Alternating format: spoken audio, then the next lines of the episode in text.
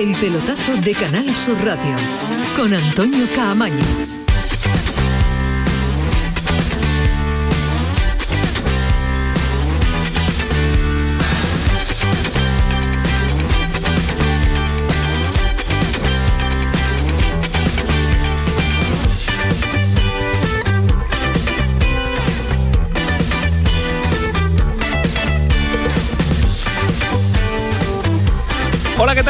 Esto es el pelotazo 11 y 5, la sintonía de Canal Sur Radio. Bueno, se va aclarando el panorama para el Mundial de Qatar aunque no será hasta el mes de junio cuando se conozcan a todos los participantes en ese mundial extraño y diferente en el mes de noviembre y diciembre.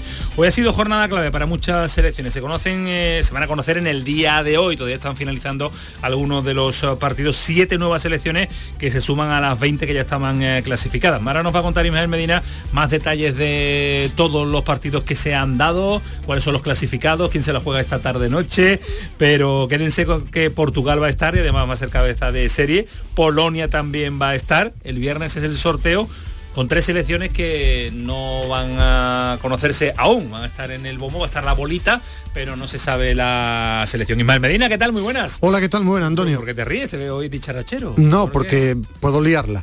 Pero entre clasificados, los que quedan, los que están jugando, la noticia ahora mismo está en Marruecos. está jugando Marruecos. que va ganando 3-0, estaría en el Mundial, pero en el minuto 43 ha sido cambiado Bono con un vendaje, sufrió eh, una herida, eh, pero después sufrió un mareo. En las imágenes que me mandaba el bueno de Fali Pineda se ve cómo no puede seguir, se marea, cae al terreno de juego y ha sido cambiado por Munir, no Munir el Haddadi, sino el portero suplente, se llama también Munir. La noticia es que Bono, con un problema de mareos, con un golpe en la cabeza, ha sido sustituido con la selección de Marruecos. Delaini se lesionó con Dinamarca pendiente de que le hagan pruebas porque hacer la cabeza a ver si puede viajar mañana Bono, pero ha sido sustituido el guardameta titular de Marruecos que hasta ahora estaría clasificada para el Mundial. Vamos a estar en eh, Marruecos, vamos a intentar aclarar qué le ha sucedido a Bono. Sí, el pelotazo eh, acaba de empezar, sí, ahora continuará. porque acaba de terminar España, partido trascendente, 5-0 con dos goles de Morata, uno de Jeremy Pino y otros dos de Pablo Sarabia. Detalles poco, no puede dejar este partido, pero aún así vamos a intentar rascar un poquito y empezar a ver eh, qué idea puede tener Luis Enrique de cara a la convocatoria, primero para la Liga de Naciones y después para el Mundial de Qatar. Alejandro, ¿qué tal? Muy buenas. Buenas noches, ¿qué tal, ¿Sacas algo positivo del partido de España o poco? Em, o nada. Hombre, positivo que han metido cinco goles y eso siempre ayuda, ¿no? Para, la moral de, los delanteros, pero, pero me parece lamentable el, amistoso, de verdad. Es que creo, es que no, no, hay por dónde cogerlo, no hay por dónde cogerlo. Un amistoso con Islandia no sirve absolutamente para nada. O sea, sí, para darte un pequeño baño de, gol y de confianza, pero, pero al final con Islandia no te vas a encontrar, ni en la Copa de Naciones, ni te vas a encontrar en el Mundial, ni a ningún rival que se parezca a Islandia. Más vale entrenar y no competir. Porque mira, yo todavía, Todavía el partido de Albania lo puedo entender, una selección que se encierra mucho, que defiende muy bien, que, ha dado problemas en la fase de clasificación, pero Islandia, que ahora mismo es de absoluto cachondeo, no entiendo que, que, montes un partido amistoso con Islandia, la verdad, pero, pero bueno, oye, que había que jugarlo, importante haberlo ganado con y solvencia. Los coruñeses han disfrutado, los gallegos han disfrutado. Eso, eso, es lo mejor. Eso es lo más positivo. que es lo mejor porque ha disfrutado la, la, de, de, Galicia. En el Betis eh, hoy una renovación eh, más, no es eh, noticia, se esperaba la continuidad de Edgar hasta año 2025, una apuesta de Pellegrini que le ha salido bien, que ha aportado muchísimo durante esta temporada y le ha sacado un gran eh, rendimiento. Eh, en el Sevilla, segundo día de entrenamiento, y ojo a las bajas, contáis mal Medina lo de Bono, lo de Delaney, pero son 15 ausencias cinco jugadores lesionados, 10 internacionales que va a llegar en los próximos días. Ya ayer Diego Carlos y Requi se sumaron al grupo y Ismael nos contaba lo de lo de Bono. Habrá que esperar porque eh, no sabemos si es alarmante, si es grave, si está para jugar, si es solo un golpe, si va a pasar la noche en un hospital. Insisto que ahora vamos a intentar eh, conocer mucho más detalle de lo que ha pasado con Bono en ese partido ante Marruecos. Lo que sí es cierto, Ismael, es que con el Sevilla o con la selección, los jugadores del conjunto de Lopetegui, eh, no es el año, ¿eh? no es el año en cuanto al, nivel de lesiones y a, la cantidad de lesiones que se suman jornada tras jornada. ¿eh? Sí, bueno, yo creo que va a recuperar a futbolistas el día del Barça y los internacionales tendrán que llegar. Si es curioso que juegue un partido... Como lleguen como de o Bono. Claro, bueno, lo, de Bono habrá que esperar, ¿no? Al ser un golpe en la cabeza, sí, imagino que no, no sé si podrá volar mañana, le tendrán que hacer un tag pruebas, porque la imagen que se ve a través de redes sociales es que él con la cabeza vendada intenta levantarse después de otro golpe y sufre un mareo y es cambiado. Son dos golpes, efectivamente. son dos golpes. uno en el minuto 10, efectivamente. que es por el que le vendan la cabeza, y en el 40 se da otro golpe, que es por el que cae al suelo. Cae al suelo de una manera un poco alarmante, porque cuando uno está viendo las imágenes y ve que un futbolista solo eh, se cae porque no puede mantener la verticalidad, eh, que diría el clásico, pues la verdad es que preocupa, ¿no? Y lo han tenido que cambiar. O sea que evidentemente a ver qué, a ver qué tienen. Y por ejemplo, el Papu, eh, la gente se pregunta, ¿cuándo va a llegar el Papu? Es que el Papu lo se probó en un entrenamiento, en es decir, un partidillo, en una pachanguita y volvió a tener molestias. Es decir, ver si llega el Papu, qué va a pasar con, con Acuña. Yo creo que seguro van a llegar Diego Carlos y Rekic y los internacionales, claro, esta noche lo normal es que jueguen Ocampos y Montiel, que juega a la una y media y ya está clasificado Argentina. Habrá que ver si no sufren ningún tipo de problemas, lo, porque eh, el hecho de, que se haya lesionado Delaney con Dinamarca, este golpe de bono, es que es verdad que en cada partido, bien oficial del Sevilla o amistoso de las selecciones, están cayendo jugadores. Caen, caen muchos jugadores del Sevilla en esta temporada. Por cierto, ha estado Lopetegui con los compañeros de ABC, como no podía ser de otra forma lo esperado. Su idea de futuro es la, la misma, es coincidente con la de Monchi después escuchamos un par de sonidos de una entrevista interesante que va a salir el día de mañana de los compañeros de ABC. Y en Granada la espera de qué pasa con eh, Torrecilla, no ha sido presentado como nuevo entrenador, nos llamaba Antonio Callejón para comentarnos que, lógicamente, si continúa la buena racha va a continuar, pero que todavía no se ha manifestado nadie al respecto de la continuidad o no de este entrenador eventual, entrenador que venía pues a solventar una papeleta importante y de momento ahí está. Vamos a ver qué sucede con Torrecilla. Después le he contado muchos más uh, detalles. Mira la hora, Alejandro Rodríguez. Programón. ¿Sí? Hombre. de martes de 10, 11 y 11. Esto es el pelotazo. Está Kiko Canterla y. y. Antonio Carlos Santana. El nombre del dedito loco. El hombre, el hombre del dedito, rápido. Sí, porque el dedito rápido. ¿Lo puedes explicar? ah, que mira que está Manu Japón también ahí que ha aparecido estaba escondido. Porque se le mete sonidos por ahí extraños. Ah. Programón y equipón. Vaya equipazo del pelotazo 11 y 11 comenzamos hasta las 12. El pelotazo de Canal Sur Radio con Antonio Caamaño. Sofía, ¿sabes que el curso que viene empieza el cole de mayores? ¿Estás contenta? Sí, papi, ya soy grande. Del 1 al 31 de marzo está abierto el plazo de escolarización para el curso 2022-2023 de segundo ciclo de educación infantil, primaria, ESO, bachillerato y educación especial. Seguimos avanzando en el compromiso por una educación de calidad. Por eso puedes confiar en la educación de Andalucía. Infórmate en el portal de la escolarización y en la APP y Escolariza, Junta de Andalucía. Pipas Reyes son las pipas de siempre. Ahora encontrarás tus pipas Reyes más grandes, con más aroma, con más sabor y más duraderas. Tradición e innovación para traerte tus mejores pipas Reyes. Las del paquete rojo, tus pipas de siempre. En Andalucía, el agua es nuestra prioridad. Más transparencia con el Pacto Andaluz por el Agua. Más de 300 actuaciones impulsando la depuración. Más inversión en la restauración de cauces y modernización de presas. Más claro que el agua. Consejería de Agricultura, Ganadería, Pesca y Desarrollo Sostenible. Junta de Andalucía. ¡Viva el Rasque Diem! ¿El Rasque Diem? Querrás decir el Carpe Diem. Eso era antes. Ahora lo que se lleva es el Rasque Diem.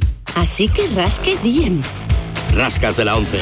Desde solo 50 céntimos, vive el momento al máximo y gana hasta un millón de euros al instante. Rasque Diem. Rasca el momento. A todos los que jugáis a la 11, bien jugado. Juega responsablemente y solo si eres mayor de edad. Con tu coche, no te líes. Conmigo te mueves seguro, eres puntual, ahorras, llegas donde quieras y contaminas menos. Transporte público de Andalucía. Seguro, económico y sostenible. Junta de Andalucía. La mañana de Andalucía con Jesús Vigorra es tu referencia en la radio. Con la última hora del día. Toda la actualidad. La información más cercana que buscas y el mejor entretenimiento. La mañana de Andalucía con Jesús Vigorra. Contigo desde las 6 de la mañana. Quédate en Canal Sur Radio. La radio de Andalucía. El pelotazo de Canal Sur Radio con Antonio Caamaño. Jornada mundialista, jornada de selecciones, ya aquí va a quedar la participación española hasta el mes de junio cuando vuelva la Liga de Naciones. Eh, volverá después, irán de vacaciones, volverá la Liga y tendremos ese mundial en el mes de noviembre y diciembre. Vaya equipazo, dos técnicos para el pelotazo. Pero más fácil, ¿eh, Antonio? No hace falta dos, ¿eh? que vaya a estar. Sí, difícil, difícil y complicado.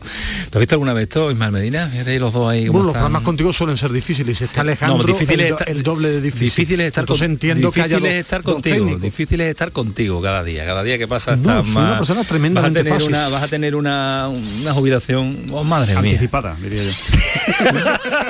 no, no le diga eso. No le diga eso que lleva varios días dándole vuelta a la jubilación. Yo espero vivir mis últimos años en Radio Renacenza. Sí, a Portugal.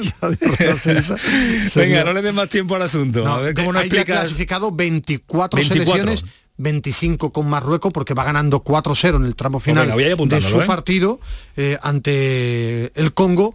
Quedó 1-1 en la ida, 4-0, prácticamente clasificado. Tienen que llegar 32 a, a Qatar, ¿no? Qatar, Alemania, Dinamarca, Brasil, Francia, Bélgica, Croacia, Serbia, Inglaterra, Suiza, Países Bajos, Argentina, Irán, Corea del Sur, Japón, Arabia Saudí, Ecuador, Polonia, Portugal, Ur- eh, Canadá, Ghana y Senegal. Son ya selecciones que están clasificadas. Por ahí también leía Uruguay, que ¿Cuántas juega quedan? en la noche de, de Yo hoy. que también he leído que está Uruguay. Sí, Uruguay también. ¿Está? Europa, Gales se va a enfrentar en el mes de junio contra el ganador de Escocia-Ucrania. ¿De qué te ríes? Porque no lo reconoce, que decías que Uruguay no, yo te he dicho Uruguay sí. ¿Está Uruguay, ¿no? clasificada? Está Uruguay ya clasificada. Perfecto. Gales contra el ganador de Escocia, Ucrania en el mes de junio del fútbol europeo. Después el quinto de Sudamérica, que ahora mismo sería Perú contra el mejor tercero de Asia y el campeón de Oceanía contra el cuarto de la CONCACAF. Esto es lo que queda. ¿Por qué? Porque todavía se están jugando muchos partidos. Por ejemplo, eh, mañana ya está clasificado Canadá, pero mañana se deben meter Estados Unidos, la madrugada del miércoles al jueves, Estados Unidos y México, que lo tienen muy bien. Ahora están jugando partidos de clasificación de la parte de África, es decir, a, Argelia y Camerún va 0-1, ahora mismo irían a la prórroga, porque va ganando 0-1 Camerún. Túnez, Mali, 0-0 en el 86, estaría clasificado Túnez. Es decir, que esta noche se van a conocer más clasificados. Ahora mismo los que hay son 24 con Marruecos, que le quedan Serían 10 25, minutos ¿vale? y va ganando Ujú. 4-1, serían Hoy 25. vamos a saber 30, ¿no? Entonces, ¿no? Y quedarían cuatro, por lo que acabas de explicar perfectamente. Bueno, lo ha explicado bien, ¿no? Sí, bien, bien, bien, bien. nos hemos enterado Ha bien. dudado nos hemos con enterado Uruguay, bien. Pero- con no, pero ha pasado muy rápido Ha Uruguay porque no- quería reconocer que Uruguay estaba clasificado. Porque quedarían- decía en la previa del programa que no. No, yo decía porque que yo sí. me he quedado más con Canadá, que para mí era la gran sorpresa y quería destacarlo. Con Canadá, ¿no? Sí. Vale, vale, vale, pues ya está. Eh, Ángel Gamis, ¿qué tal? Buenas noches. Hola, buenas noches. Yo estoy triste. ¿eh? ¿Por qué? Por Porque Macedonia. Australia se la tiene que jugar contra Emiratos Árabes y después contra Perú. Y no lo tenemos fácil para estar en el Mundial. Es que él se ha criado de chico en la cantera de- del, del equipo, de un equipo de Sydney. A mí Sydney, tiene mucho Sydney, vínculo con-. Sydney Football Club, era el equipo de toda mi vida, de Blues, llamado también como The Blues. Eh, vaya, vaya, está siendo extrañísimo y raro lo de, lo de este mundial de, de Qatar. ¿eh? Hasta el proceso clasificatorio está siendo una auténtica locura que no va a terminar hasta el mes de junio. Bueno, a mí eh, lo que me llama la atención en tema de la clasificación es que eh, van a esperar hasta el mes de junio para decir definitivamente que Ucrania no puede jugar y que va a ser Gales-Escocia. Claro. Me da la sensación, ¿eh? porque tal y como está la cosa, yo no veo que la situación esté para que en junio se juegue ese Escocia-Ucrania y después el Gales contra el ganador de ese partido. Yo creo que por la situación actual, lamentablemente, había que buscar una solución de emergencia y bueno, si, si tiene que ser que, Escocia juegue directamente contra Gales, pues, pues que juegue, ¿no? En fin, no sé, eh, yo la verdad es que eh, hay cosas, por ejemplo, del Mundial que a mí, a mí no me gustan. Yo entiendo que hay poco nivel, pero yo entiendo que si tú eres campeón de Oceanía, por lo menos el campeón de Oceanía tiene derecho a ir. Que se la juegue contra el cuarto de la CONCACAF no me parece justo, porque al final entonces todo lo que hace es limitar eh, la participación a fútbol, a países emergentes, como se lleva diciendo durante toda la vida. La verdad ¿no? ¿Vale? es que no esté Italia y haya selecciones que aportan muy Uy, pero poco si no está Italia, ¿por qué panorama. no eres capaz de ganar a Macedonia A- en tu casa? A mí lo que no me ¿Qué gusta el fútbol cada vez con más selecciones, las Champions con más equipos, este invento ridículo de la Conference League. A mí, por ejemplo, un mundial con tantas selecciones no me gusta. A mí tampoco. Pero, las televisiones hay más partidos y hay más dinero, que pagan y que evidentemente tienen que rentabilizarlo eso. No solo televisiones, ¿eh? y también desplazamientos, aficiones, en fin, muchas muchas cosas. explicaciones hay, pero a mí no me gusta. Vale, pues no te gusta, no le gusta, se va a enfadar y todo, lleva enfadado toda la noche eh, Gami, así que así, desde que Uruguay está clasificado ya se ha enfadado, de que no lleva razón con Uruguay ya cogió el, el cabreo. Por cierto, tenemos, tenemos, noticias de Bono. Ah, ahí llevamos, ahí llevamos, sí, ahí llevamos ahora, vamos a establecer un, eh, un compañero habitual que nos atiende desde Marruecos, eh, nos cuenta cómo está Bono porque es la situación eh, en directo con la imagen es muy llamativa, muy preocupante. Sí. La verdad es que hemos estado en la, antes de iniciar el programa hablando con Marruecos para ver si era posible que nos contaran eh, la situación, pero claro, hasta que no termine el partido y se puedan eh, informar al respecto. hay que explicar que es que están dando el partido en directo en la radio con los que tenemos contacto, están ofreciendo en directo el partido que todavía se está jugando, que está en el tramo final. Y hasta que no acabe el partido. y hasta que termine. Sí, pero que además nuestro contacto, el hombre está retransmitiendo el partido. Está, narrando, ¿no? El partido. Eh, en fin, pero que ha jugado España también hoy. ¿Qué, qué partido has visto? Los dos ha estado viendo la clasificación, Portugal, partido de Polonia, eh, España le ha echado un ojito, ¿cómo ha estado la cosa? Sí, he estado haciéndole un ojito a España, después cuando España, cuando ya encarriló el partido, seguí con Portugal, y cuando Portugal encarriló, el partido, ya me puse otra vez con España. Al final se puede decir que no he visto ninguno, pero bueno, pero, me he llevado una idea aproximada. no, me he llevado una, efectivamente una idea aproximada de que España es muy superior a Islandia, cosa que ya eh, intuía de principio y que Portugal evidentemente no iba a dejar escapar esa ocasión de clasificarse ante Macedonia, que yo creo que ya dio el do de pecho ante Italia y que ya tampoco se le podía exigir más al equipo macedonio, porque llegar hasta el último playoff vivo pues ya era una hazaña y bueno, oye, pues ahí está ese equipo que ha progresado, que ha mejorado, pero que todavía no llega ni mucho menos al nivel de Portugal, sobre todo cuando Portugal tiene un futbolista como Bruno Fernández en el estado de forma que ha demostrado en el día de hoy. Así que yo creo que, ha, sucedido lo lógico. Ahora nos va a contar de, detalles eh, y qué podemos destacar de este partido fácil para la selección española 5-0, pero eh, vaya por delante un sonido. Luis Enrique habla del altísimo nivel que ha demostrado su selección en el día de hoy. Tremendo. Nos hemos contagiado un poco de de, la ilusión que se veía en la grada de la afición y de, y de la intención que tenían de pasárselo bien y creo que, hemos estado a la altura del partido, hemos generado desde el inicio del partido muchas ocasiones de gol. Siempre es difícil atacar a un rival muy replegado, eh, pero hemos estado muy lúcidos, han estado los jugadores a muy alto nivel y bueno, ha sido un día muy bonito para todos. Pedro Lázaro, ¿qué tal? Muy buenas. Hola, muy buenas a todos. Tú has estado con los dos ojos pendientes a la selección eh, española. No te ha despistado ni Portugal ni Polonia, nada de nada, ¿no? Nada, nada, nada. Yo soy yo fijo con la roja. ¿Qué destacas? ¿Coincides con Luis Enrique de que han estado a un buen nivel? Yo creo que Luis Enrique está empezando a salirse con la suya. ¿eh?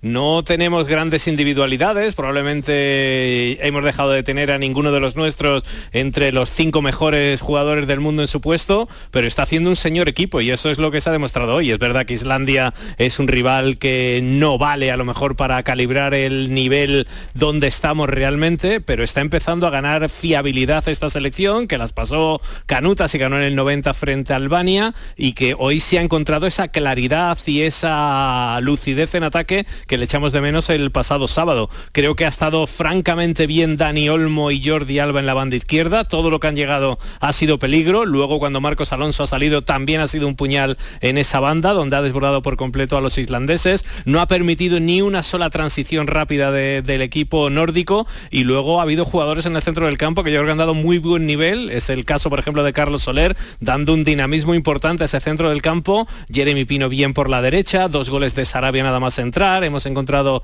al 9 con dos goles de, Morata, en definitiva, si había dudas, si os habéis aburrido en el partido frente a Albania, hoy yo creo que Luis Enrique lo ha vuelto a hacer y ha vuelto a demostrar que, que la selección pues no a lo mejor es candidata de primer nivel para nada, pero va a competir absolutamente por todo y eso es lo que tiene que seguir construyendo a lo largo de este año que va a terminar con ese Mundial de Qatar. Dos Morata, dos Arabia, uno de Jeremy Pino. Eh, ¿Los jugadores más destacados o te ha gustado algún jugador más? ¿Otra posición y otra ubicación de los jugadores?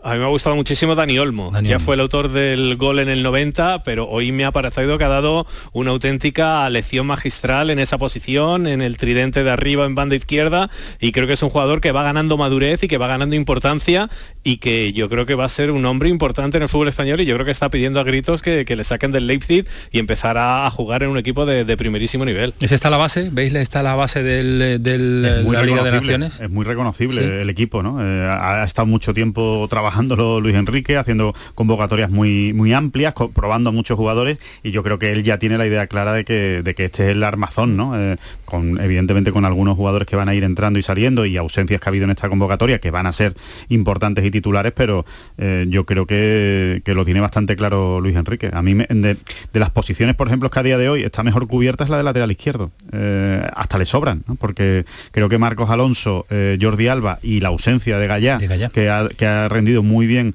en la selección española, pues por ejemplo, creo que en esa posición está perfectamente cubierta, ¿no? Y, la, peor quizás sea la, de lateral derecho, que es la que quizás tenga menos, eh, digamos, futbolistas mm, centrales tampoco anda, centrales no anda bien, porque está hablando de Piqué y todos, incluso de la vuelta de Piqué. él, está convencido de los que tiene. Claro, él está convencido de los que tiene, otra cosa que nos gusten, pero, pero Luis Enrique está muy convencido de lo que tiene. Bueno, yo creo que, en el caso de laterales derecho, perdona Ismael, es que está Pilicueta, está Carvajal y, y tampoco teo yo en el horizonte ninguno más, ¿eh? Ver si este chico Pedro Porro sale del Sporting de Lisboa, va a un club mejor para medirlo. Digo, si tiene capacidad de, o, margen de mejora, ¿no? Es decir, llegó al Sporting de Lisboa, una liga sí, menor. No, ha estado en las convocatorias, no ha estado en la dinámica de, realmente que confían en que Carvajal alcance su mejor nivel, porque es un gran lateral derecho. Lo que Carvajal se lesiona cada tres partidos. muy regular, es que no aguanta. Yo creo que, este tipo de partidos amistosos no sirven para nada. Yo creo que es mejor intentar enfrentarse a Inglaterra, a Países Bajos, a selecciones para medirnos y para seguir creciendo. Yo creo que Luis Enrique ha conseguido algo muy importante, que es un cambio generacional y que no somos una superpotencia, pero Luis Enrique se ha creado una base competitiva, eh, ha apostado por jóvenes. A mí de los jóvenes hay tres jugadores que si siguen creciendo, para mí sí pueden estar entre los 15 mejores del mundo cuando llegue el Mundial. Si siguen creciendo, que son Ferran Torres, Pedri y Dani Olmo. Esos tres. O el orden Pedri, eh, Ferran Torres, Dani Olmo. Es decir, a mí esos tres chicos, si siguen creciendo, es verdad que, hombre, a mí me gustaría que saliera del Leipzig a un equipo mejor, pero son tres jugadores que a mí me parecen muy buenos, muy buenos. Pedri, porque tiene una capacidad para generar fútbol extraordinario, y Ferran Torres y Dani Olmo, porque tienen algo muy importante, que es gol. Tienen mucho gol y tienen desequilibrio. Esos son los tres jóvenes para mí que de aquí al mundial, si siguen creciendo en el Barça. Bueno, hay, hay, eh, otro que no, que no, que ahora mismo no lo tenemos en la cabeza porque está lesionado y va a volver, pero que debe ser una estrella mundial que es Ansu Fati. Claro, pero lleva un año sin jugar. Ya, ya, pero bueno. pero va a tener seis meses. Si, vuelve al nivel que tenía, eh, es una estrella mundial. Pero digo, de, de los tres que yo más he visto, incluso con la lesión de Pedro, es que yo de Ansu Fati, claro, a mí me, me enloqueció cuando lo vi. Pero que lleva un año sin jugar, ¿eh? ¿Tú no me estés en esa lista de progresión a Gaby? Eh, tengo que esperar más. Es decir, por ejemplo, yo al nivel de Pedri, pero es una percepción personal, es decir, al nivel de Pedri, Ferran Torres y Dani Olmo, Gaby todavía le hace falta un poco más. Para mí estos tres, si siguen creciendo... Para mí Pedri está por encima de todos. Eh, yo es que Dani Olmo y Ferran Torres muy buenos, me eh, parecen dos jugadores extraordinarios si tiene margen de mejora. Ferran Torres en el Barça y Dani Olmos que juega en el Leipzig que no es el Bayern Múnich. Sí, pero cuando va con la selección siempre cumple y mantiene, mantiene el nivel. ¿eh? eh suele, jugar Champions, el RB Leipzig. Sí, porque Pedro, eh, el dorsal número 10 para, para Pedri tiene, lleva un mensaje intrínseco, ¿no? Yo creo que lo tiene clarísimo. Además, ayer dio rueda de prensa y lo dejó absolutamente meridiano. Yo creo que es que es como juega, absoluta normalidad y simplicidad. El, éxito que, por ejemplo, de, de Xavi o de Iniesta, que fue precisamente eso, convertir en la normalidad y en la humildad el éxito, creo que, que, eso lo tiene Pedri. Ahora lo tiene que desarrollar, tiene 19 años, pero ayer lo dijo. O sea, él vio el día libre, lo cogió y que a él no le pesa. Él es consciente de que ya le situamos como el presente y el futuro de la selección española, pero él va a seguir desarrollando su juego, tiene muy claro que, tiene que mejorar especialmente en esa llegada de cara a gol, en pisar más el área y el tipo es que es absolutamente normal, o por lo menos esa es la sensación que traduce. Yo lo que más le agradezco a Luis Enrique, me gustaría que otros entrenadores tuvieran esa personalidad y lo hizo Kuman, al César lo que es del César, Ronald Kuman, es que en un fútbol que cada vez es más físico, que todos estamos enamorados de intensidad, agresividad, nos vuelve loco Haaland, que es un robot, es decir, que se siga apostando por chicos pequeñitos que juegan muy bien al fútbol los Javi, Pedri. Eh, yo creo que hay que seguir apostando por este perfil de jugadores, pero yo digo los constructores de juego porque el fútbol cada vez camina más hacia jugadores robotizados y a mí que se apueste en el Barça o en la selección española por jugadores como Gaby un futbolista bajito que juega de central Sí, pero es decir, yo creo que Pedri... Es, es malo. Eh, perdona, Ángel, es que es verdad. Creo que te refieres a Eric García, ¿no? Sí. O sea, el problema no es que sea bajito, el problema es que no, ha dado el nivel. A mí Eric García no, pero es decir, que para ser central no puede medir un 80. Bueno, cuidado, eh, no sé lo que medía Puyol ahora mismo. Y era un por ahí también. Y no sé lo que medía Y Ramos no es tampoco muy grande. Ramos tiene un, 82, un 82, un 83 puede Ramos, ¿no? Es que depende pero a mí, del nivel, tienes que ser muy rápido y tienes que ser muy muy expeditivo. Pues a mí me preocupa a mí la portería.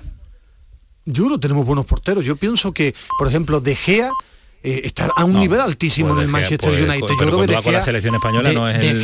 Ah, eh, es decir, aquí valoraciones, el que más sabe Luis Enrique, que además ha, ha ganado credibilidad por todo lo que ha apostado. Que De Gea para mí está a un nivel muy superior, no digo superior, muy superior a Robert, a Robert el portero y, al chico David Raya. Es decir, es que me parece que Pero De Gea no va a volver, De Gea no va a volver a la selección para ser para ser suplente. ¿Por qué? El problema de De Gea y por lo que ha dejado de venir es porque Luis Enrique no le ve con el rol de portero suplente. Y ahora mismo para Luis Enrique solo hay un titular que es Unai Simón y a De Gea no le ve para, para llevar y desarrollar ese rol de portero suplente en una convocatoria de la selección española. ¿Te convence a los que lleva? de Gea te voy a decir, de, de, Gea te voy a decir una cosa, De Gea es muy buen portero en el Manchester United, probablemente de los tres mejores porteros que hay en la Premier, junto con Alisson y Ederson, probablemente sean los tres mejores porteros de la Premier, pero eh, De Gea tiene un problema con la selección, le pesa el escudo una barbaridad, nunca rinde bien en la selección, no sé por qué, es una cuestión quizás psicológica, pero él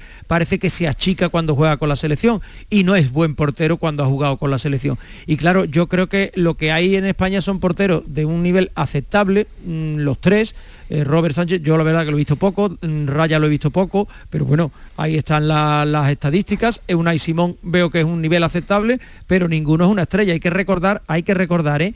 que los tres que fueron campeones del mundo eran un tal Casillas, Víctor Valdés y Reina. O sea, comparamos el nivel de esos tres con los tres que han ido hoy, por ejemplo, y el escalón la generación ¿eh? de porteros no de momento nos eh, atifa que podamos tenerla que podamos tenerla en próximas eh, en próximas competiciones. lo que se ha conseguido Luis Enrique para y me gustaría que creciera de aquí al mundial es que yo pensaba que España iba a tardar más tiempo en ser competitiva. Vamos a un mundial no como claro favorito pero sí vamos en un segundo escalón. Vamos en un segundo escalón que para mí hace dos años estábamos en el tercer escalón. Es decir claro favorito quién hay Francia bueno, y, y, porque Francia, cuidado. Y tampoco. Y tampoco, porque es que da petardazo Francia, de otro. Francia es que y creo que no hay ninguna gran favorita. Bueno, gran favorita. Mi Francia y, y Alemania. a mí Francia, Francia y Alemania de los europeos me parece que son los mejores para mí. Eh, lo que está claro es que Luis Enrique eh, ha sido uno de los protagonistas, ya no solo por eh, ser el que elige, el que convoca, el seleccionador nacional, sino también por su continuidad al frente del combinado nacional. Muchos son los, la rumorología que apunta a que va a terminar después del Mundial de Qatar. Las fechas no ayudan porque se suele renovar al seleccionador, no Pedro, cuando finaliza un, Mundial cada, cada cuatro años, después del europeo, pero cuando termina en verano. Las circunstancias mandan y ahora terminar en invierno es un riesgo que puede tener Luis Rubiales porque no puede encontrar un entrenador sustituto para Luis Enrique si decide no continuar. Y Luis Rubiales tiene la moja detrás de la oreja de que Luis Enrique tiene claro que no va a continuar después de, del Mundial de Qatar y por eso se están empezando a mover con un objetivo muy claro como es Marcelino García Toral, con el que ya está ha mantenido contactos para ver qué piensa hacer con esas elecciones en el Atleti, en el banquillo del conjunto vizcaíno, porque la sensación en la federación cada vez más creciente es que Luis Enrique no va a continuar siendo el seleccionador. Esta convocatoria ha estado marcada completamente, esta ventana internacional de estos dos partidos, por el futuro de Luis Enrique. Tuvo que afrontarlo antes del partido frente a Albania. Ayer tuvo que dejar claro, porque ya en Inglaterra le situaban en el banquillo del Manchester United, incluso después del verano, es decir, antes del Mundial de Qatar, y tuvo que dejar muy claro que, él ahora mismo está mm. comprometido y que va a estar en Qatar. Pero será después de Qatar cuando hablen y la sensación en la federación es que Luis Enrique va a dejar de ser el seleccionador pues, español. Pues ha dicho esto. El problema es cómo se va. Sí, sí. Ha dicho esto en televisión, Pedro, mira no hay nada que firmar. Yo estoy aquí tan a gusto que es que no hace falta firmar nada. Y me consta que los que eh, dirigen la federación están igual de contentos que yo, con lo cual es ridículo firmar nada cuando todo fluye. Cuando hay flow no necesitamos firmar contratos, no valen para nada.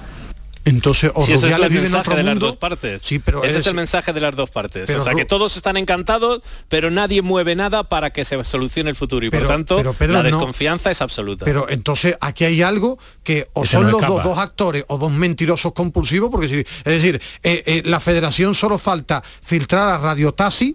Que, que- que intuyen que va a dejar de ser seleccionador. Todas las radios del mundo, tú, todas las radios que yo escucho, es que la federación está filtrando eso. Entonces, tan difícil es que Rubiales se siente con Luis Enrique. Oye, dime la verdad, para buscar algo, ni Flow, ni, ni, Florentino, el que yo me reía. Es decir, de- déjense de pantomima. Si usted está contento, perfecto, yo no busco a ningún seleccionador. Pero la federación filtrando, el otro día mi hermana me ha llamado a la federación filtrándome que no sigue Luis Enrique. Es decir, va- vamos a ser serios porque es un puesto de seleccionador para no estar jugando siete meses con esta historia, sobre todo que se digan la verdad Luis Enrique y Rubiales, yo, ¿no? yo, yo es que realmente es que no veo el problema. Es que no veo el problema. Sí, que- Hay un mundial, tenemos el seleccionador para el mundial, cuando acabe el mundial Luis Enrique haga lo que quiera. Si quiere seguir, pues que siga. Y si no quiere seguir, que no siga. No entiendo por qué hay que renovarlo antes del mundial. No, pero porque si porque es una ley no escrita en la federación, Ya, ya, pero Alejandro. es una ley- Hay una ley una no ley escrita en la federación. Pedro, es Bueno, una ley sí, absurda, porque pero- si llegas pero- y pierdes pero- todos los partidos en el mundial y haces el ridículo, no vas a seguir. ¿Para qué te van a firmar antes? Pero entonces, y ¿para que qué? crea problemas como el de Luis Claro. Aragonés justo a- después de ganar la Eurocopa del, del 2008. Es que no- no lo entiendo. Y el de Lopetegui, ¿no? Y Lopetegui no sirve para nada. pitando Bueno, Lopetegui fue el Rusia. florentinazo. Pero- eso fue pero el ento- florentinazo. No, Pero entonces, sea, pero el florentinazo es si el otro quiere, si el otro dice, no, yo me Ya, quedo ya, aquí ya, con bueno. la selección y no Pero- firmo, pero, hubiera eh, seguido, ¿no? Y no es más fácil, es decir, ¿para qué te pones a filtrar? Creemos que no va a seguir te- con unos nervios de la federación. Que usted, cuando termine el mundial me sentaré. Porque seguramente es lo que creen y lo quieren renovar antes de que acabe el mundial. Pero Luis Enrique no quiere. Luis Enrique quiere esperar a que acabe el Pero, mundial. y, y le, y le conviene a la federación siete meses con este rollo de Luis Pues por Enrique eso se el no mensaje de todos estamos contentos os y recuerdo que- encantados. os recuerdo que Rubiales subió eh, en un avión al entrenador de la selección española porque había firmado con el Real Madrid. O sea que Rubiales es capaz de estos líos y de mucho más. Pero no Si es se bueno, pone. ¿no? No es bueno Antonio. ser bueno, ya se demostró que no era eso con Luis digo, Enrique entonces- menos valiente que con eh, Julen Lopetegui Sí, en pero, ese momento. pero ¿eh? es que otra vez vamos a ir al mundial con, con este rollo Sí, macabeo. sí, pues Es seguro, apúntalo, apúntalo, te- ¿eh? Tendrá que No, no, aprender seguro, no en, rueda- conviene, ¿no? preguntas en ruedas de prensa del futuro de Luis Enrique en Bueno, pleno y- Mundial de Qatar, y, seguro. y con todos los respetos, si el mundial termina en diciembre y tú no tienes entrenador, pon al de la sub-21 y cuando termina la liga, en el mes de junio. Porque no hay ninguna pone- competición eh, Eh, no. en enero, febrero, marzo, abril. Habrá tres amistosos. sobre todo, si no te está renovando Luis Enrique y no quiere renovar y te está dando larga, siéntate ya con otros entrenadores. y háblalo con ellos. Oye, puede que Si me el problema de esto Claro. es el giro de guion que ha habido, el giro de guion que ha habido porque justo antes de la Eurocopa parecía que se iba a firmar todo, que era únicamente poner el papel y ya se daba por firmado a Luis Enrique. Algo pasó en el que se quebró esa sensación en la que se iba a renovar al seleccionador de manera inmediata, incluso antes de la Eurocopa, como suele hacerse en, en esa ley no escrita de la, de la federación. Algo se rompió en Que esos traigan de nuevo Robert Moreno, que está libre. Yo qué sé, yo creo que, que Aquí lo vamos a complicamos idea, que no de com- idea, y que se complica mucho el fútbol. Si Luis Enrique quiere terminar, que usted irá al mundial y después voy a buscar mi aventura y no pasa nada. Pero a mí antes de un mundial, toda esta historia me parece que no es bueno porque tenemos ejemplos cercanos, para bien A o mí, para mal. a mí no me parece bueno porque creo que es el seleccionador que está apostando por una nueva Pero- pero si generación, no porque está quiere iniciando seguir, un si él proyecto. quiere A mí, volver a entrenar, si él quiere volver a mí- entrenar mí día a día. personalmente me extraña que Luis Enrique no quiera seguir. A mí también. Cuando es un equipo que ha creado él, de la nada, no una quiere- selección, es su gente, es lo, lo que él le ha confiado. A mí la verdad Pero es que ya me nos contaba tanto que se aburre, es decir, tiene derecho si es joven, si a lo mejor quiere volver a entrenar día a día a un equipo porque a una entrada a una persona joven le aburre el tema que yo lo veo humano, ¿eh? Pero ¿por qué no Bueno, se a dice? ver, que puede hacer lo que quiera Luis Enrique, bueno, solo faltaba. sí, pero, no tanto secretismo. Bueno, porque te lo va a contar a ti, o sea, quiero decir que Luis Enrique igual no tiene cerrado nada, igual Luis Enrique no sabe lo que va a hacer, o sea, igual no tiene tomada A, la decisión. a- a mí no, pero si al presidente no. Es que igual no lo sabe Luis Enrique. Todavía. ¿no? Antes que no lo supiera. Va a estar en la va a estar en las ruedas de prensa permanentemente y ese es el eh, problema de las convocatorias de la Liga de Naciones. No, no creo. Yo no creo que sí, que se insistirá, se insistirá, y se insistirá. Hasta que no firme no se va a zanjar porque lo hemos vivido, lo hemos vivido con todos los seleccionadores. Siempre ha habido en pleno mundial o en pleno europeo un lío con los seleccionadores y es algo que viene que está ligado a la selección española permanentemente y creo que lo volveremos a vivir en el, en el mundial de Qatar y la Liga de Naciones. Eh, Pedro, un abrazo fuerte, cuídate mucho, gracias. Hasta luego, un abrazo Hasta a luego, todos. adiós. Eh, Gami, te quedas un ratito más que vamos a debatir también del futuro de otro entrenador, que de Julen Lopetegui, que está permanentemente en el en el candelabro, que diría el otro. Que diría el además, otro. además está, está, está Me- Medina on fire. El- depende del día, depende del día. Hoy No, viene, con, Ga- hoy con viene. Gaby me relajo más que con ustedes. Mucho más ¿Te agradable. Pero, bueno. Más buena gente que nosotros, ¿no? Pero años luz. Cualquiera, diría yo. 11 y 39, el pelotazo, Canal Sur Radio, seguimos. El pelotazo de Canal Sur Radio con Antonio Caamaño. Vente a Dimarsa, ponte en mis manos y dile chao, dile chao, dile chao, chao, chao, empieza ya tu autoconsumo, nuestro petróleo es el sol. Leques fotovoltaicas Dimarsa y despreocúpate de la factura de la luz. Dimarsa.es. Canal Sur Mediodía, Sevilla. ¿Quieres saber qué ha pasado en las últimas horas en donde vives? La actualidad de tu provincia y tu entorno más cercano está en Canal Sur Mediodía, Sevilla. Con toda la información que necesitas, de lunes a viernes desde las 12 en Canal Sur Radio. La radio de Andalucía en Sevilla. En Andalucía, el agua es nuestra prioridad. Más transparencia con el Pacto Andaluz por el Agua. Más de 300 actuaciones impulsando la depuración. Más inversión en la restauración de cauces y modernización de presas. Más claro que el agua. Consejería de Agricultura, Ganadería, Pesca y Desarrollo Sostenible. Junta de Andalucía. Sofía, ¿sabes que el curso que viene empieza el cole de mayores? ¿Estás contenta? Sí, papi, ya soy grande. Del 1 al 31 de marzo está abierto el plazo de escolarización para el curso 2022-2023 de segundo ciclo de educación infantil, primaria, ESO, bachillerato y educación especial. Seguimos avanzando en el compromiso por una educación de calidad. Por eso puedes confiar en la educación de Andalucía. Infórmate en el portal de la escolarización y en la APP y Junta de Andalucía. Con tu coche no te líes. Conmigo te mueves seguro, eres puntual, ahorras, llegas donde quieras y contaminas menos. Transporte público de Andalucía, seguro, económico y sostenible. Junta de Andalucía. En Andalucía, el agua es nuestra prioridad. Más transparencia con el Pacto Andaluz por el Agua. Más de 300 actuaciones impulsando la depuración. Más inversión en la restauración de cauces y modernización de presas. Más claro que el agua. Consejería de Agricultura, Ganadería, Pesca y Desarrollo Sostenible. Junta de Andalucía. Sofía, ¿sabes que el curso que viene empieza el cole de mayores? ¿Estás contenta? Sí, papi, ya soy grande. Del 1 al 31 de marzo está abierto el plazo de escolarización para el curso 2022-2023 de segundo ciclo de educación infantil, primaria, ESO, bachillerato y educación especial. Seguimos avanzando en el compromiso por una educación de calidad. Por eso puedes confiar en la educación de Andalucía. Infórmate en el portal de la escolarización y en la APP y Escolariza, Junta de Andalucía. La gente que más madruga y que está viajando, estudiando y trabajando está con Charo Padilla. En la mañana de Andalucía, el Club de los Primeros. Como siempre, desde las 5 de la mañana. La mañana de Andalucía, el club de los primeros de Canal Sur Radio con Charo Padilla. De lunes a viernes, desde las 5 de la mañana. Quédate en Canal Sur Radio. La radio de Andalucía. El pelotazo de Canal Sur Radio. Con Antonio Caamaño.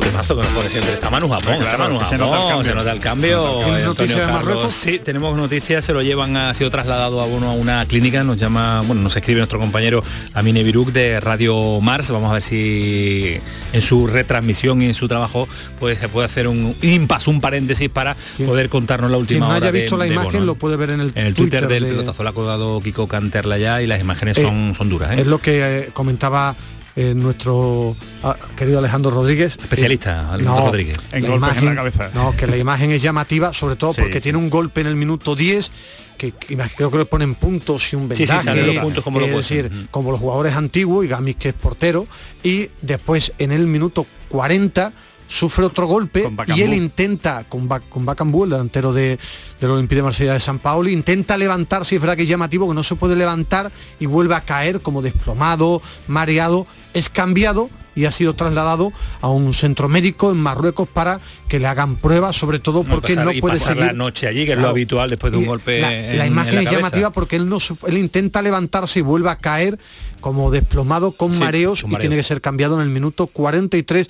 Marruecos está en el Mundial, ha ganado a Congo, aparte de lo de Bono, me ha llamado la atención, no ha jugado ni un solo minuto en Nesiri, titularísimo en un partido clave y decisivo, no ha jugado ni un solo minuto en Nesiri, tampoco Munir, pero digo lo de Nesiri porque hasta ahora era el 9 titularísimo de la selección de Marruecos.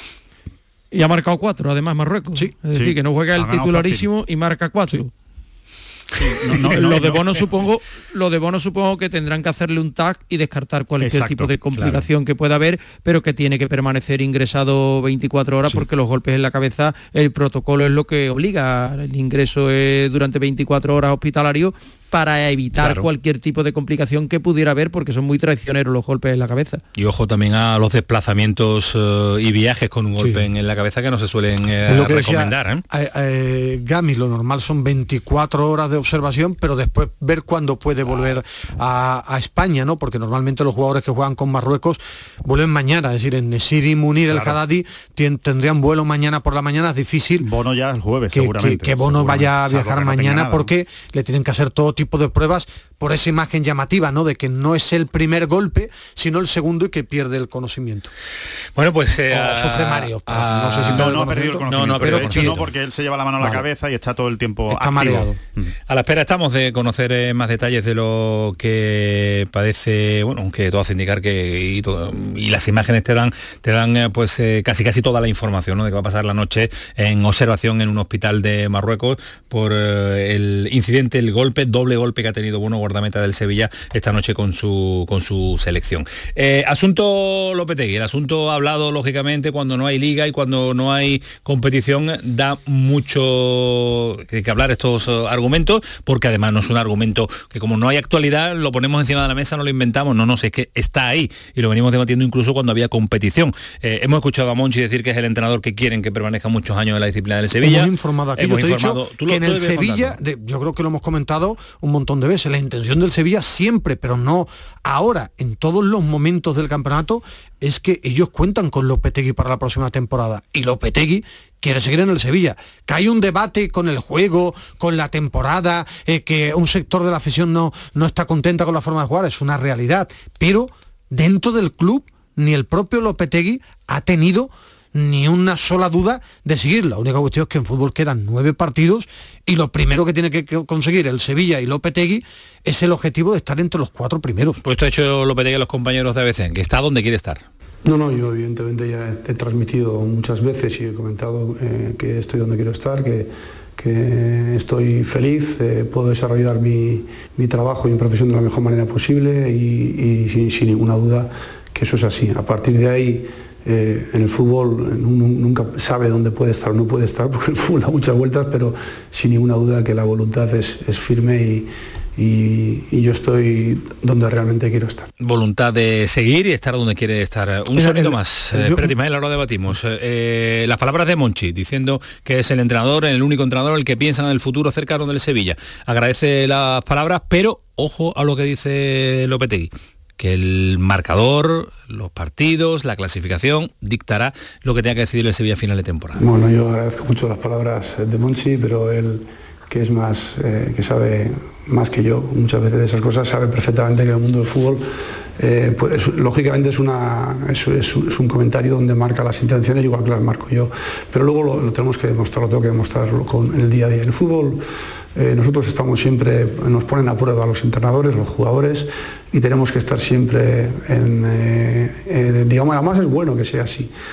por eso te digo que tenemos que dar, como suele decir, el do de pecho y tenemos que ser capaces de estar a la altura de las expectativas y hacer un buen trabajo y, y en eso seguiremos, evidentemente. Mm, insisto, la confianza que yo siento desde el primer día es absoluta y en ese aspecto uno siempre está agradecido por todo ese tipo de comentarios y trata de devolverlo con el trabajo diario. Sí, pero lógicamente va a mandar los resultados de la clasificación final la, del Sevilla. La, intención del Sevilla es que siga Lopetegui y Lopetegui pase lo que pase. es seguir. Bueno, es que pase, pase lo que pase. si queda quinto, claro. lo poníamos también encima pero, de la mesa. pero tiene contrato en vigor, me refiero, que hay una realidad. Lopetegui no termina contrato, tiene contrato en vigor. Pero es que aparte, lo hemos comentado, es que dentro del Sevilla no hay ninguna duda con Lopetegui. Ahora, hay una realidad. El que quiera solo agarrarse al tema de las lesiones está en su derecho de pensar que solo es eso. En el Sevilla tienen que analizar y el propio cuerpo técnico y la dirección deportiva que hay cosas que se han hecho mal esta temporada y hay cosas que no han funcionado y que tienen que darle vueltas a la realidad del Sevilla y a cambios en la plantilla para la próxima temporada. Que quieren estar unidos Lopetegui y el Sevilla, sí, quedan nueve partidos, pero es que, eh, pero igual que en el Betis me refiero, no se duda de, de Pellegrini, pero la temporada en el Betis puede ser de matrícula de honor o bajar en el Sevilla, no es lo mismo quedar quinto que quedar tercero que quedar segundo hasta quedar cuarto, pero que no ha habido ningún debate dentro sobre el futuro de Lopetegui que no quieren contar con él. No, ha habido más debate externo. Cami, te quiero escuchar. Sí, yo tengo claro que si el Sevilla segundo no hay discusión posible. Si el Sevilla acaba tercero o cuarto, creo que ha cumplido el objetivo que se le marcó, que es volver a estar en Champions. Pero si acaba quinto. Pero si acaba quinto, yo creo que va a ser mucha la presión externa contra Lopetegui. Primero porque le van a achacar que el equipo no juega bien y segundo porque además de no jugar bien, los resultados no se han producido. Digo si queda quinto. En los otros supuestos, segundo, tercero, cuarto, yo creo que no va a haber debate alguno de la continuidad de Lopetegui. La única cosa, insisto, es si el Sevilla no entrase en Champions, ahí tengo mis dudas. Si queda quinto, hay cero opciones de que siga Lopetegui. Eh, esa, es mi opinión, ¿eh? Eh, no por nada, sino porque el ambiente va a ser irrespirable, el ambiente va a ser inaguantable. Y, hasta él mismo, es decir, la relación de, de, Lopetegui con, con el club es extraordinaria. Y ha habido momentos de mucha tensión, que aquí hemos comentado, porque el año ha sido duro internamente internamente.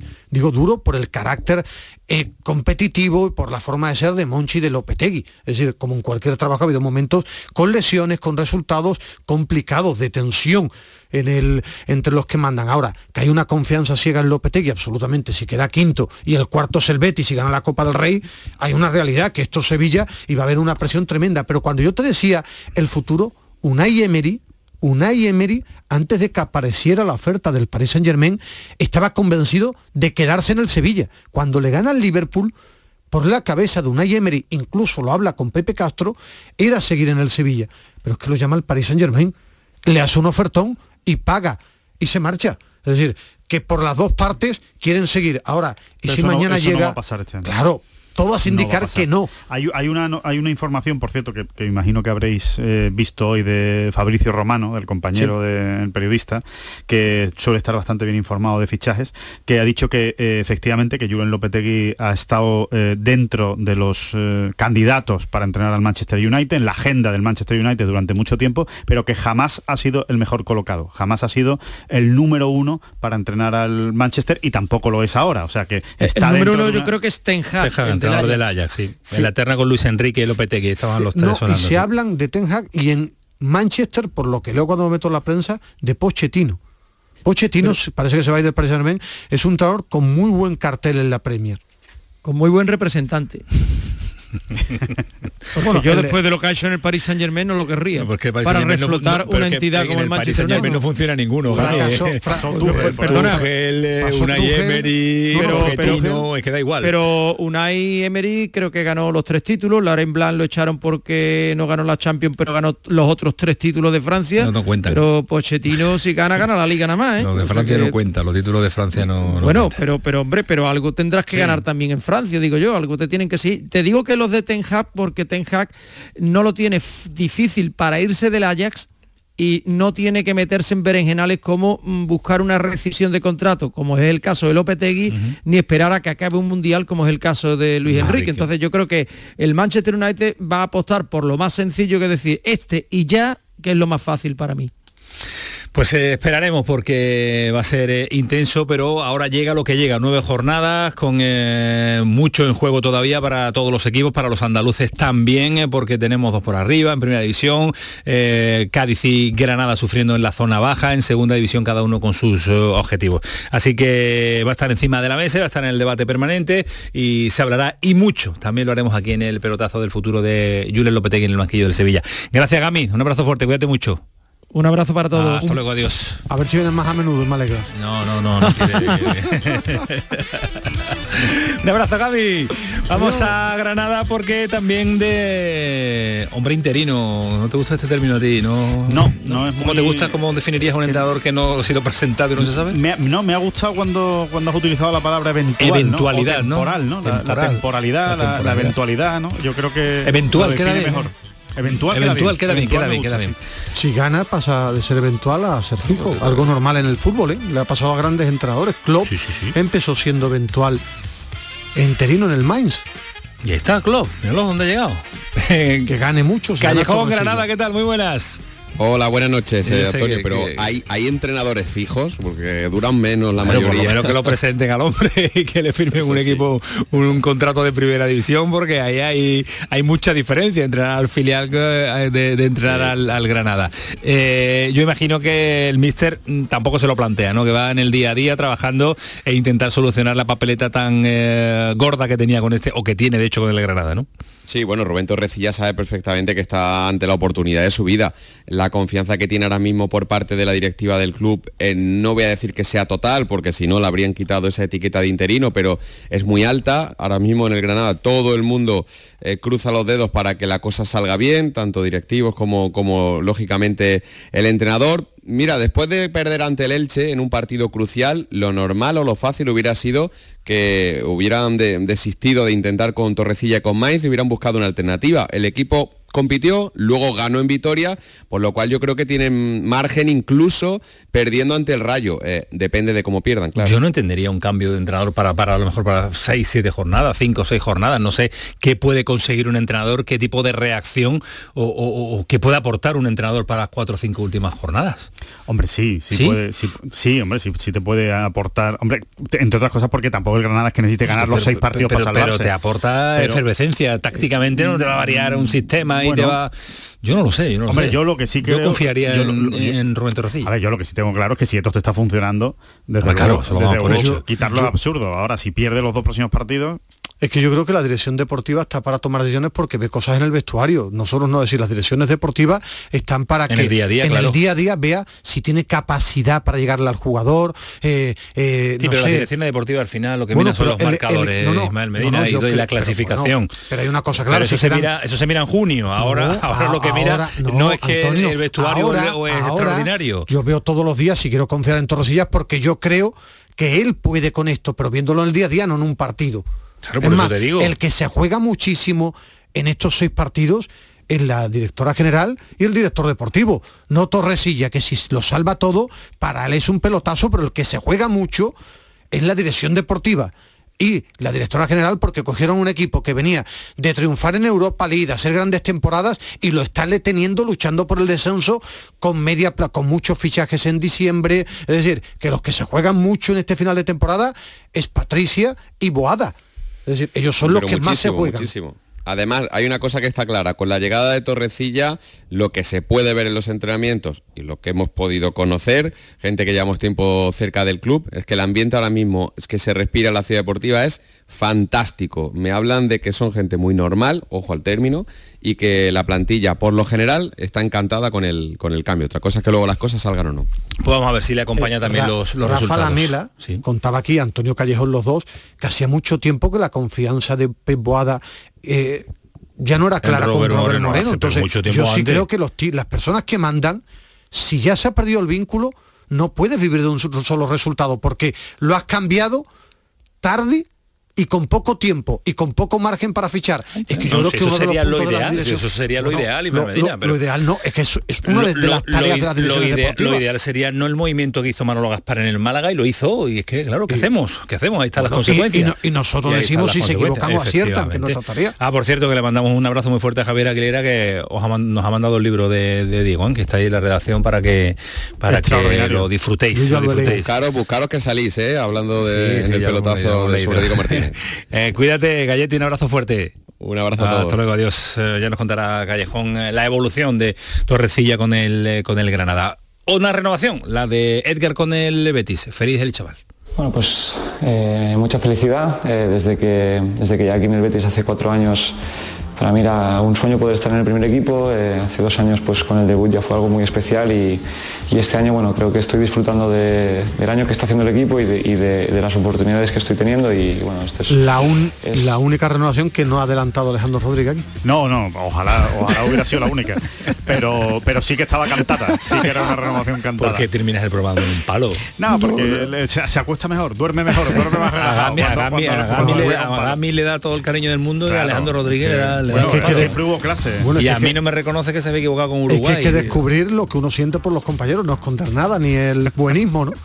¿Tú no sientes eh, cosas bonitas con, con nosotros? No. ¿Por lo que te aguantamos? No, por eso lo digo. ¿no? Por eso lo digo. William Carballo, por cierto, va a estar en el Mundial de Qatar. Una cosa Sí, a ¿no? otra, es un batiburrillo. de Porque, porque es noticia, ¿no? Digo, aquellos que no hayan visto Portugal, porque yo le he prestado toda la atención a Portugal y ninguna al partido de España, porque me interesa más un partido estar Lo que sí es verdad es que en este caso, y Enesiri en este también, ¿no? caso hay, hay una cosa que no le viene bien al, al, al Betis y es que el Mundial se juega después de verano, con lo cual no se va a poder revalorizar para el mercado de verano. Ay, Bueno. todo lo tenemos en cuenta. he visto Portugal porque me interesa más un partido en el que hay algo en juego que un venga, amistoso. venga, venga, venga, Yo siempre veo España. terminar. Adiós Alejandro Rodríguez. Adiós, señores. Cuídese usted mucho, ¿eh? Adiós Ismael Medina. Adiós Antonio Camaño. 12 de la noche, fue el pelotazo, sigue siendo Canal Sur Radio. Que pasen una buena noche. Adiós.